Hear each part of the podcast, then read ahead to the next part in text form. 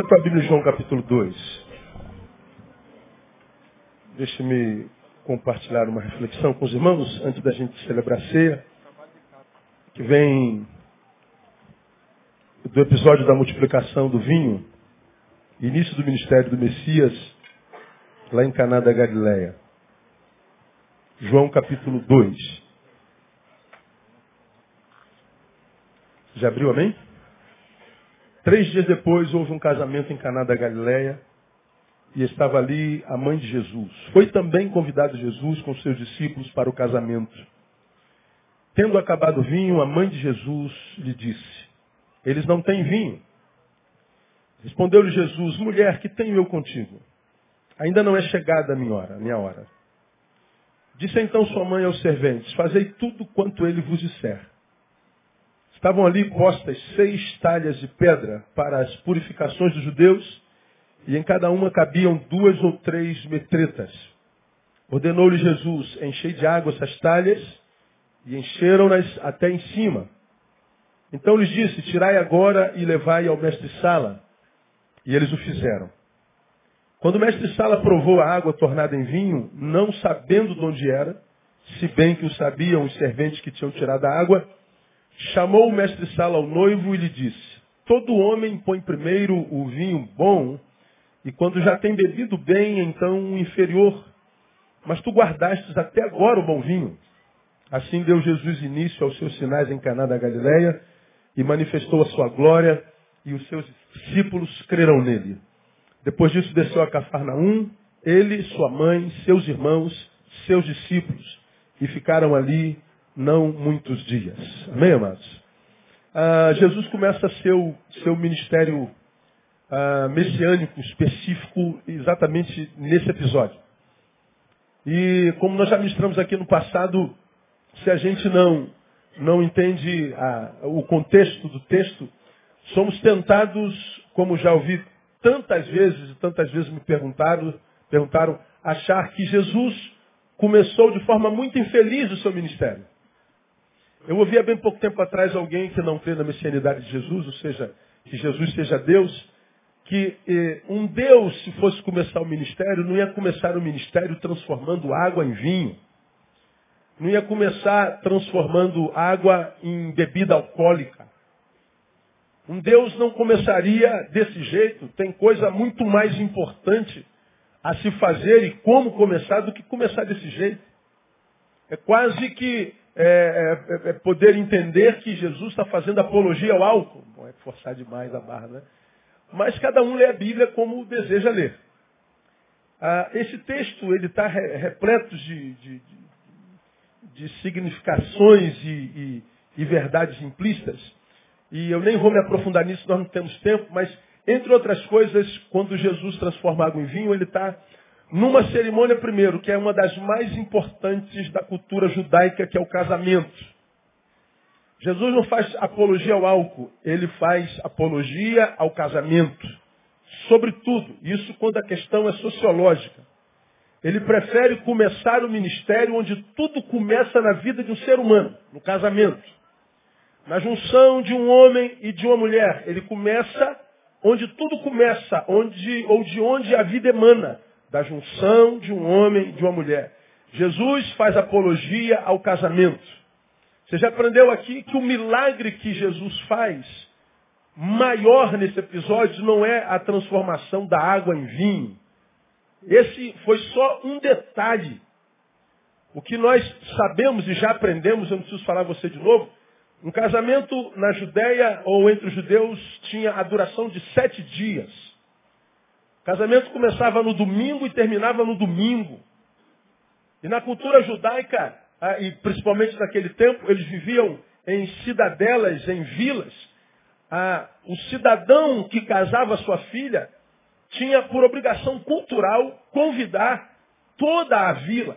Portanto, se o casamento foi em Caná da Galileia, todos os habitantes de Caná da Galileia eram convidados para a cerimônia do casamento daquele filho daquele casal, e o casamento durava sete dias. Imagina você casando a sua filha, e você tendo que convidar só os membros da tua igreja toda. Pensa. Quando você faz o seu casamento, aí você foi fazer lista, não foi? Vamos ver quem é que a gente convida. Vamos convidar só os mais íntimos. Né? Fazer só uma listinha pequenininha. Aí você vai fazendo 300 pessoas. É, não pode. Tem que estudar mais, mas como é que eu vou tirar fulano? Como é que eu vou... É um desespero o casamento, é ou não é? Desespero. Em Caná, você tinha que convidar a vila toda e você tinha que alimentar a, vida, a, a vila toda. E mais, você tinha que propor ou oferecer vinho para a vila toda. O vinho não é para eles o que é para nós apenas. Para nós é uma bebida gostosa. Para nós é uma bebida romântica. Para nós é uma bebida símbolo de, de amor, de romance, de paixão e tudo mais. Para nós é, é, um glamour, para eles não. O, o vinho na, na, cultura judaica simboliza, é, primeiro, alegria. Você pode ver isso na Bíblia, em, em Salmo 104, 13 a 15. Na cultura judaica, o vinho simboliza abundância. Você vê isso no livro de Joel, no livro de Salmos inteiro. Era símbolo de abundância. Mas também o vinho era símbolo de sofrimento. A cor lembra sangue e a produção do vinho é através de esmagamento de uva. Mas quando o assunto é casamento, ele simboliza só abundância e alegria. Não podia faltar vinho. Falta coxinha de galinha, falta cajuzinho, falta todo salgadinho, falta tudo. Vinho, não. Na cultura judaica, se vinho faltasse, você já sabe disso, aquela família estava desonrada. Ela começaria, a, a, a sua família, aquele casal de jovens, começaria a, o seu casamento debaixo de maldição, porque era uma ofensa sem precedentes numa festa de casamento acabar vinho. Inadmissível. Aquele casal estaria estigmatizado para o resto da vida. Começaria debaixo de maldição, de falatório. Aquele casal não poderia mais passar na rua porque tratou com desonra os convidados na sua boda. Quando Jesus transforma água em vinho, ele não está propondo alimentar os beberrões. Ele está propondo tirar da maldição e do estigma de miséria uma família que começa. O milagre não é a transformação da água em vinho. O milagre é a bênção da família. É a bênção do casal é, a, a, intervenção do Senhor sobre aquele lugar no qual tudo começa, a família e o casamento de um homem e uma mulher. Então, quando Maria chega perto de Jesus, diz assim, filho, a bebida acabou, o vinho acabou. Ela não está comunicando, caramba, é... o que, que a gente faz? é, acabou o salgadinho, acabou o bolo. Não, deu, não, hoje se acaba a comida, se acaba a bebida, só vão botar no Facebook que você é miserável, ah, vão zoar você um pouquinho, mas depois passa. Porque não tem jeito, todo, toda festa que você faz, você vai casar, gasta uma fortuna em festa. As pessoas vão no teu casamento, come feito gente que come muito, e ainda sai falando do seu casamento. Sempre sai falando, não tem jeito. Porque a mesa do lado teve 30 salgadinhos, deve só ter 28. Vão reclamar, porque crente não bebe. Então, enche o estômago, não enche a cara, enche o estômago. Então, é, mas é só isso. Vai passar amanhã, tem outro casamento semana que vem, já vão esquecer você da tua miséria, do teu pandurismo e tudo mais. Mas lá não. Aquele casal seria estigmatizado. Aquele casal não seria mais convidado para bodas alguma. Aquele casal não teria mais honra entre a sua sociedade. O Senhor está tratando de um casamento. Agora você imagina se numa, numa, numa festa como essa acabou o vinho, o problema que estaria estabelecido. Então, a desgraça chegou. Começamos debaixo de desgraça, começamos debaixo de, de, de problema é, sem solução. Nós começamos mal, começamos debaixo de maldição. Mas não, Jesus estava lá.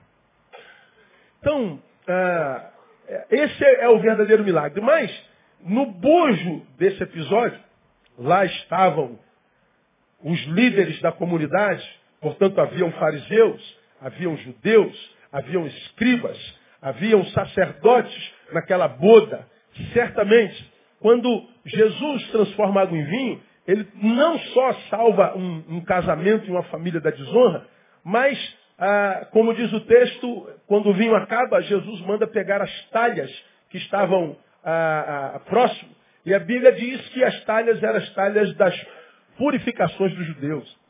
Eram talhas sagradas. Era onde os judeus lavavam as mãos para participar das cerimônias. Eram talhas intocáveis. Jesus manda pegar um objeto sagrado da religião judaica para trazer para uma questão social e manda colocar água. Manda que essa água dentro da talha sagrada seja levada ao mestre-sala. E o mestre-sala diz, o melhor vinho chegou agora. Jesus manda um recado, porque ele sabe que as talhas simbolizam o sistema religioso judaico, sem vida, performático, frio, inerte, dogmático, tradicional. Jesus diz que o tradicional, o dogmático, o inerte, o frio, a coisa, só tem sentido se dentro dela tiver algo que sirva a alguém. E Jesus diz que quando a água é posta dentro da talha, ele faz alusão ao seu ministério que começava, porque ele que se definiu como a água da vida. Quando ele transforma em vinho, ele está dizendo, eu estou restaurando a alegria, eu estou trazendo abundância, eu estou renovando a vida de quem beber dessa água. Ele está dizendo, novo tempo chegou na terra no nome de Jesus. E por aí vai, vai muito, muito mais adiante, simboliza muito mais do que isso. Então a gente poderia falar sobre o contexto a, a, a judaico, social tudo mais, mas é, eu, eu quero trazer para hoje, como eu sempre faço, nós vivemos um tempo muito pessimista. Eu li uma reportagem na terça-feira, você deve ter lido também, e a manchete era o pessimismo na população brasileira alcança o maior índice de todos os tempos. A palavra pessimismo me chamou a atenção. O brasileiro está pessimista com a sua a sua economia. O brasileiro está pessimista com o seu governo. O brasileiro está pessimista com, com a sua própria igreja. O brasileiro está pessimista com, com a vida que vive nesse exato momento. Você vê, a nossa presidente chegou ao índice de aceitação de um dígito, 9%. 91% rejeita o governo que nós temos hoje. O maior índice de rejeição de toda a história.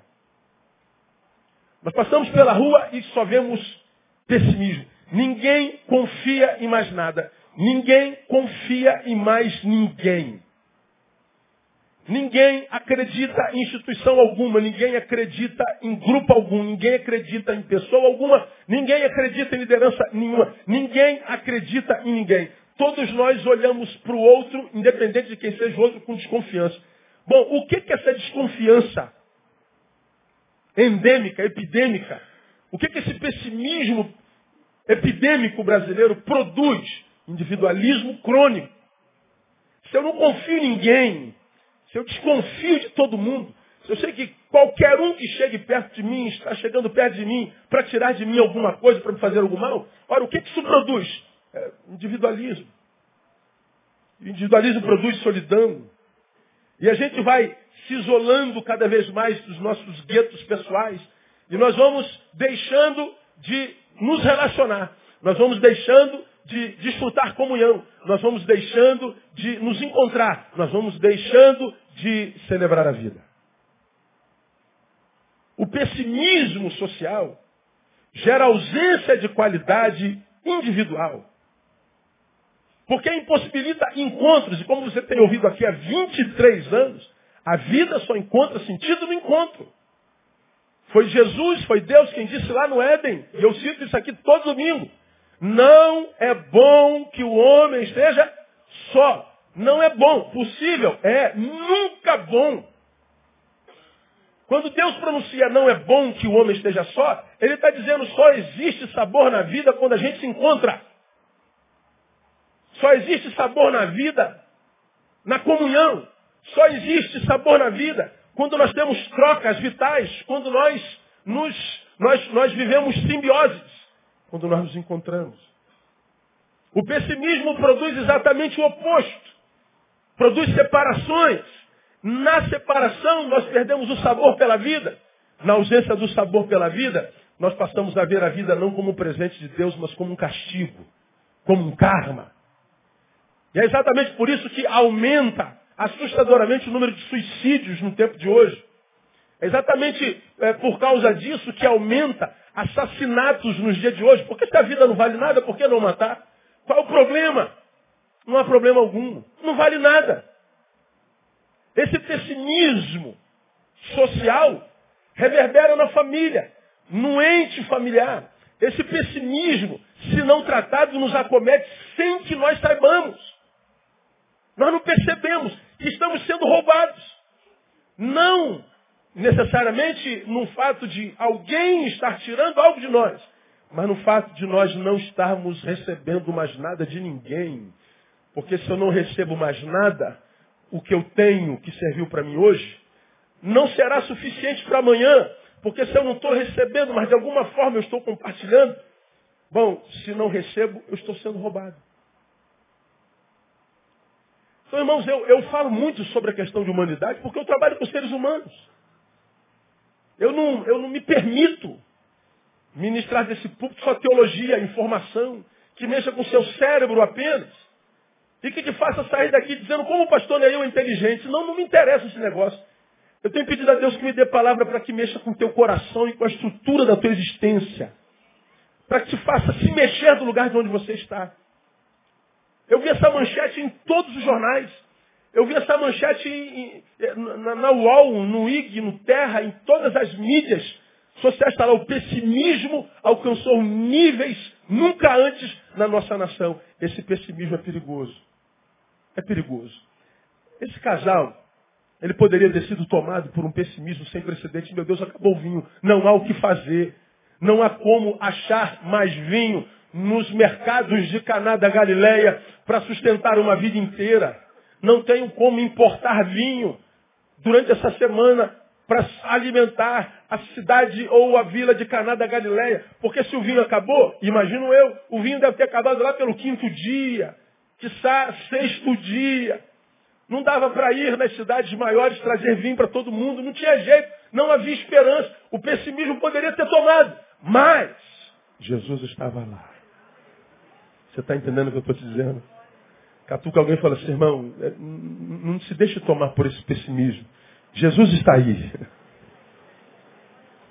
Aí eu vou dizer para você, eu não prego para você apenas, eu prego para mim. Eu sou otimista, filosoficamente pessimista. Um dia a gente fala sobre isso. Ah, eu acredito no ser humano. Claro que eu tenho muito mais frustração do que é, superação com as pessoas. Não tem jeito. Eu trabalho com a pior parte.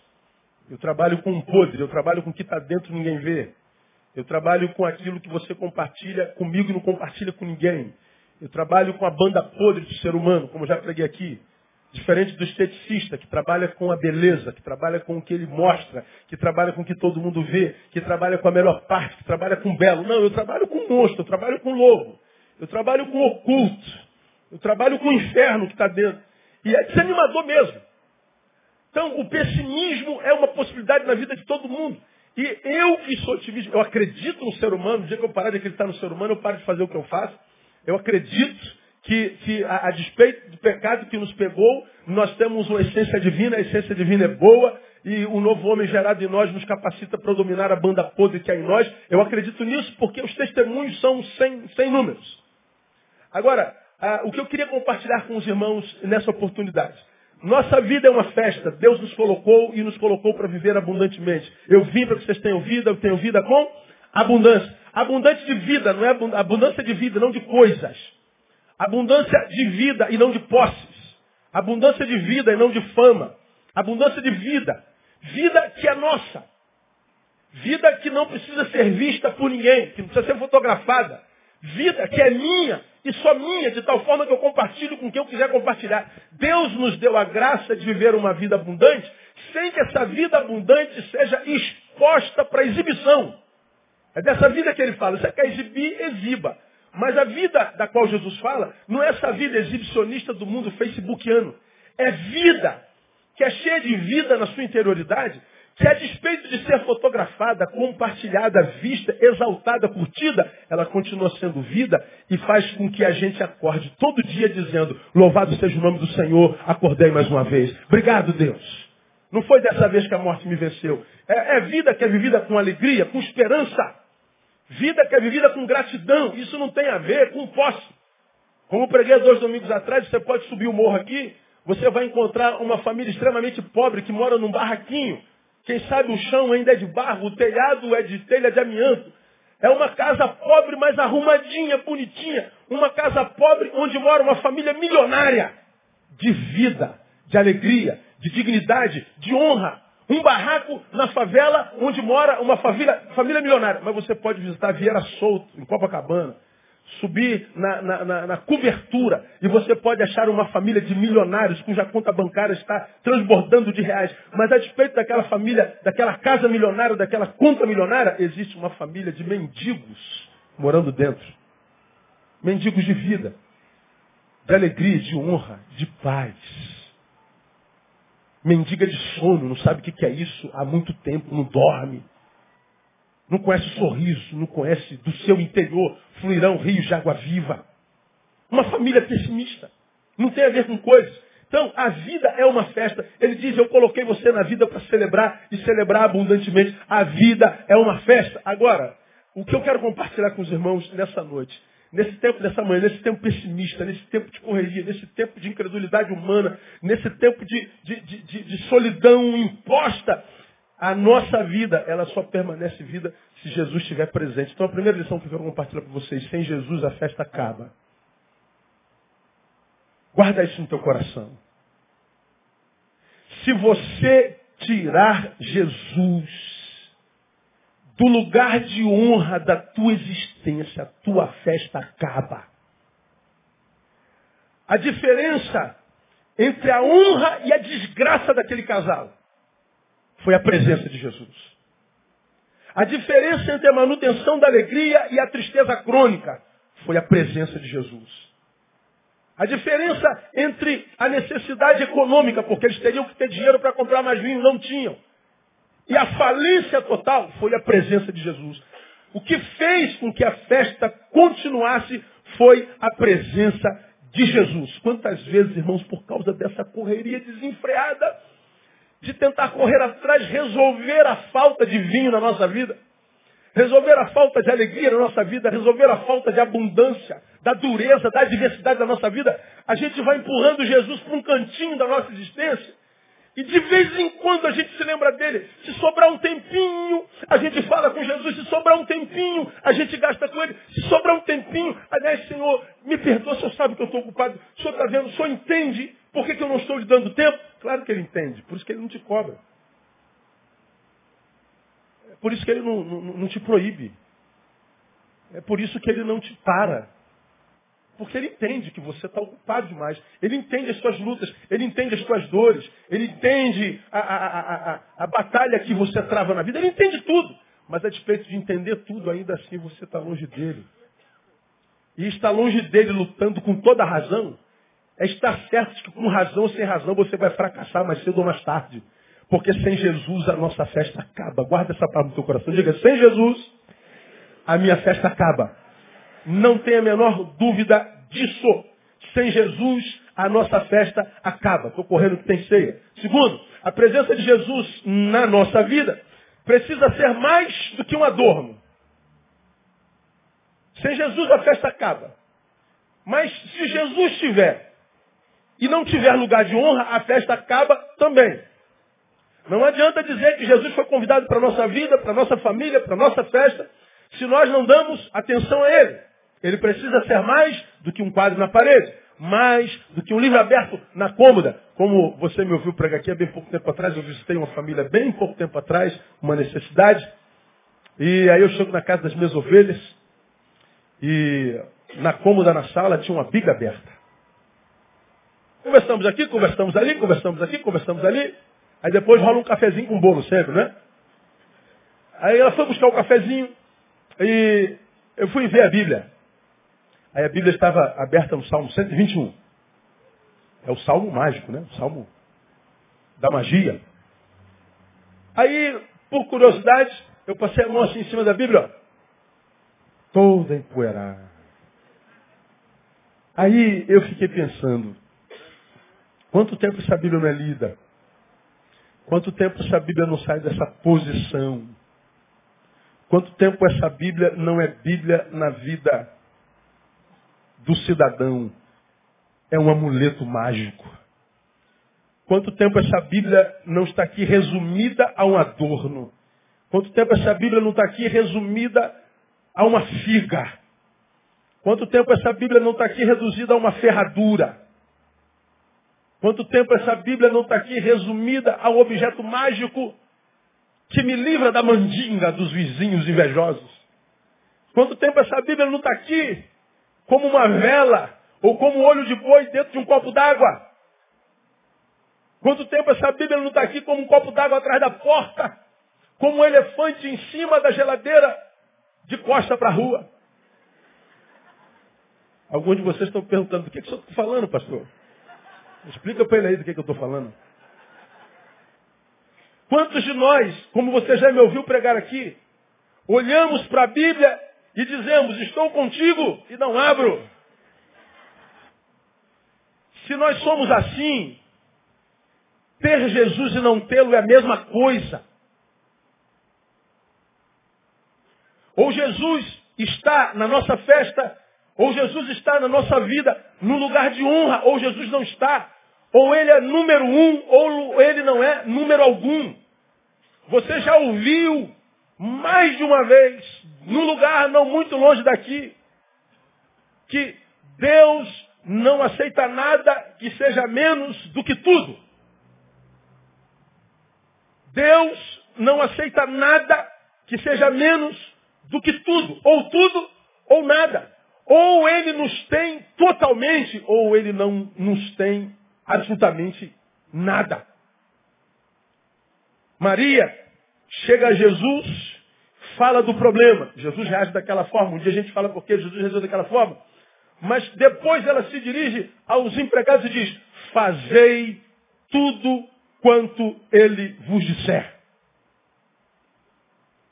Sua palavra precisa ser obedecida, sua voz precisa ser ouvida, sua pessoa precisa ser honrada e respeitada. Bora, nós temos um dilema grande: o fim da alegria, o fim da abundância, o fim da honra de uma família. Mas no momento ele está dizendo, Jesus está na cena, façam tudo o que ele vos disser. E esse é exatamente a, a, o problema daqueles que têm ficado pelo caminho. Quando mais precisa se apegar a Deus, é quando dele se afasta. Ô irmão, o irmão está sumido da igreja. É, pastor, deu sumido, estou com alguns problemas aí. Por curiosidade, quantos aqui presentes têm uns problemas aí? Deixa eu ver. Ó. Oh. Quanto, quantos de vocês têm muitos problemas aí? Ah. Dois ou três, né? Tá bom. Se quiser uns, eu te arrumo. Não tem problema. Eu tenho uns 520, 590 aí, mais ou menos.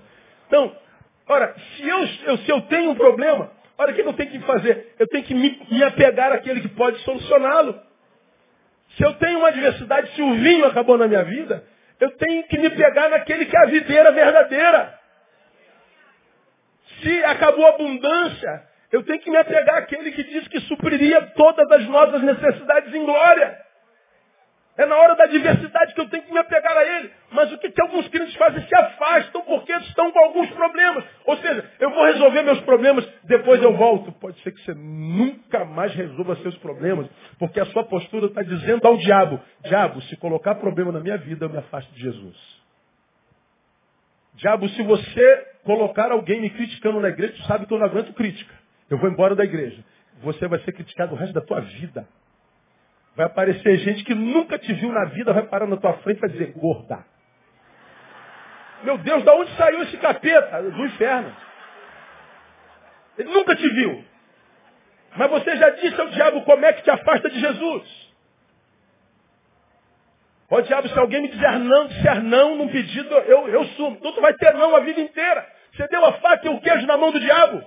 Mané. Maria aparece e diz, façam tudo quanto ele vos disser. Jesus precisa ser mais do que um quadro na parede, mais do que um, um, um morto pendurado no crucifixo, mais do que uma Bíblia aberta com um amuleto mágico. Jesus precisa ser Senhor da nossa vida, precisa ser ouvido e obedecido, sobretudo, no nome de Jesus.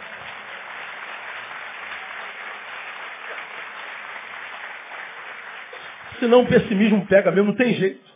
Não tem como, não tem como sobreviver esse tempo se, se eu desapego de Jesus. O pessimismo me, me domina, porque o que os olhos veem é, é tão negativo que não tem como não sucumbir a tanta informação maligna. Não tem como. Quarta-feira eu citei daquela menina de 21 anos que abriram a barriga dela, ela grávida de nove meses. Você não acompanhou isso? Levaram ela para o mato, abriram a sua barriga, ela ainda estava viva e tiraram o bebê dela. E ela morreu. Quem foi? Uma pessoa que frequentava a sua casa, uma mulher. Está presa. Eu fico pensando, que tipo de, de monstro habita a gente, que se não controlando, nos torna capaz de abrir a barriga de uma pessoa, amiga nossa, para roubar o bebê como se fosse uma luva, um celular. Nessa mesma semana, a mulher pariu na rua. Ela não queria o bebê. Ela pegou o bebê, botou sem roupa em cima do formigueiro para a formiga comer. Que tipo de monstro habita o homem que o faz capaz de fazer isso com o próprio filho? A criança está bem. Como pode? Ora, quem consegue viver numa sociedade que produz tais informações e não adoecer? Quem consegue? Como não ser tomado por pessimismo? Só se apegando a Jesus de Nazaré. Entendendo que ele tem tudo sob controle. Termino. Sem Jesus a festa acaba. A presença de Jesus precisa ser mais do que adorno. Mais importante que os ritos religiosos é a dignidade humana. Nós já vimos que as talhas eram para um rito de purificação dos judeus. Todavia, Jesus as usa para impedir que o nome de uma família seja enxovalhado. Isto é, mais importante do que um rito de adoração é uma ação que dignifica um irmão. As talhas são para ritos de adoração, litúrgicos. Mas mais importante do que você faz para mim, de Jesus, é o que você faz para o teu irmão. Pega essa talha, pega essa tralha religiosa e usa para abençoar alguém. Ao invés de ficar olhando para a necessidade, ou seja, para a ausência do vinho, para a ausência da alegria, para a ausência da, da abundância, para a diversidade. Ao invés de ficar olhando para o que você não tem, passa a olhar para aquilo que você tem e quando descobrir o que você tem, passa a compartilhar, porque por piores que sejam as suas ausências, você ainda está na frente de muita gente, você é muito mais do que vencedor, mesmo sem isso que você é, é, vê como falta. Como, pastor, eu estou pedindo a Deus há 22 anos uma coisa, até hoje Deus não me ouviu. E agora? Até quando, pastor, vou ter que esperar 22 anos esperando essa coisa? Quando que Deus vai se manifestar? Não sei, irmão. Agora, uma coisa eu sei, a senhora tem motivo para agradecê-lo demais. Por quê? Porque a senhora acha que precisa disso, que a senhora pede há 22 anos, e a despeito disso vive há 22 anos sem isso. Se isso é tão importante como a senhora diz, e a senhora vive 22 anos sem isso, como que a senhora conseguiu? Graça de Jesus. E uma coisa eu sei, mesmo que isso não venha na sua vida, já está provado que dá para a sua vida ser vida abundante mesmo sem isso. Pô, você sabe que eu nunca tinha pensado nesse prisma. Então pense, irmão. Eu acredito que você está aqui com faltas. Falta algum vinho na tua vida, em alguma área. A diversidade que talvez te roube a alegria, que te tome um espaço muito grande no coração e no peito. Com despeito disso, se você olhar para o que você tem, para o que Deus tem te dado, você vai ver que você ainda, que sem isso, você é um abençoado do Pai. Você é alguém que tem superado dores e crises e adversidades. Tem estabelecido essa sua carência como alvo, como alguma coisa a ser alcançada. E o Senhor te diz nessa manhã, se é lícito, se ah, você entende que é de Deus, continua vendo isso como alvo e algo a ser alcançado, mas faça isso sem passar desapercebido com aquilo que Deus tem te dado aqui, como já ministrei aqui. Porque às vezes eu estou de olho lá no que André tem. E, eu estou tão obcecado por aquilo que eu vou perdendo a oportunidade de ver o que, Deus está me dando todo dia. Pensando no grande milagre, eu perco os micro milagres que acontecem na minha vida todos os dias aos milhões. Pensando no, no amanhã, eu perco a graça dos agoras, que compõem esses amanhãs que eu busco. Pensando no futuro de glória, eu perco o presente de superação. Eu perco as alegrias do, do momento. Então, é, pense no vinho que falta, sim. Mas entenda que é, existem muitos outros vinhos, ou quiçá outras bebidas, que podem te suprir nesse momento de ausências.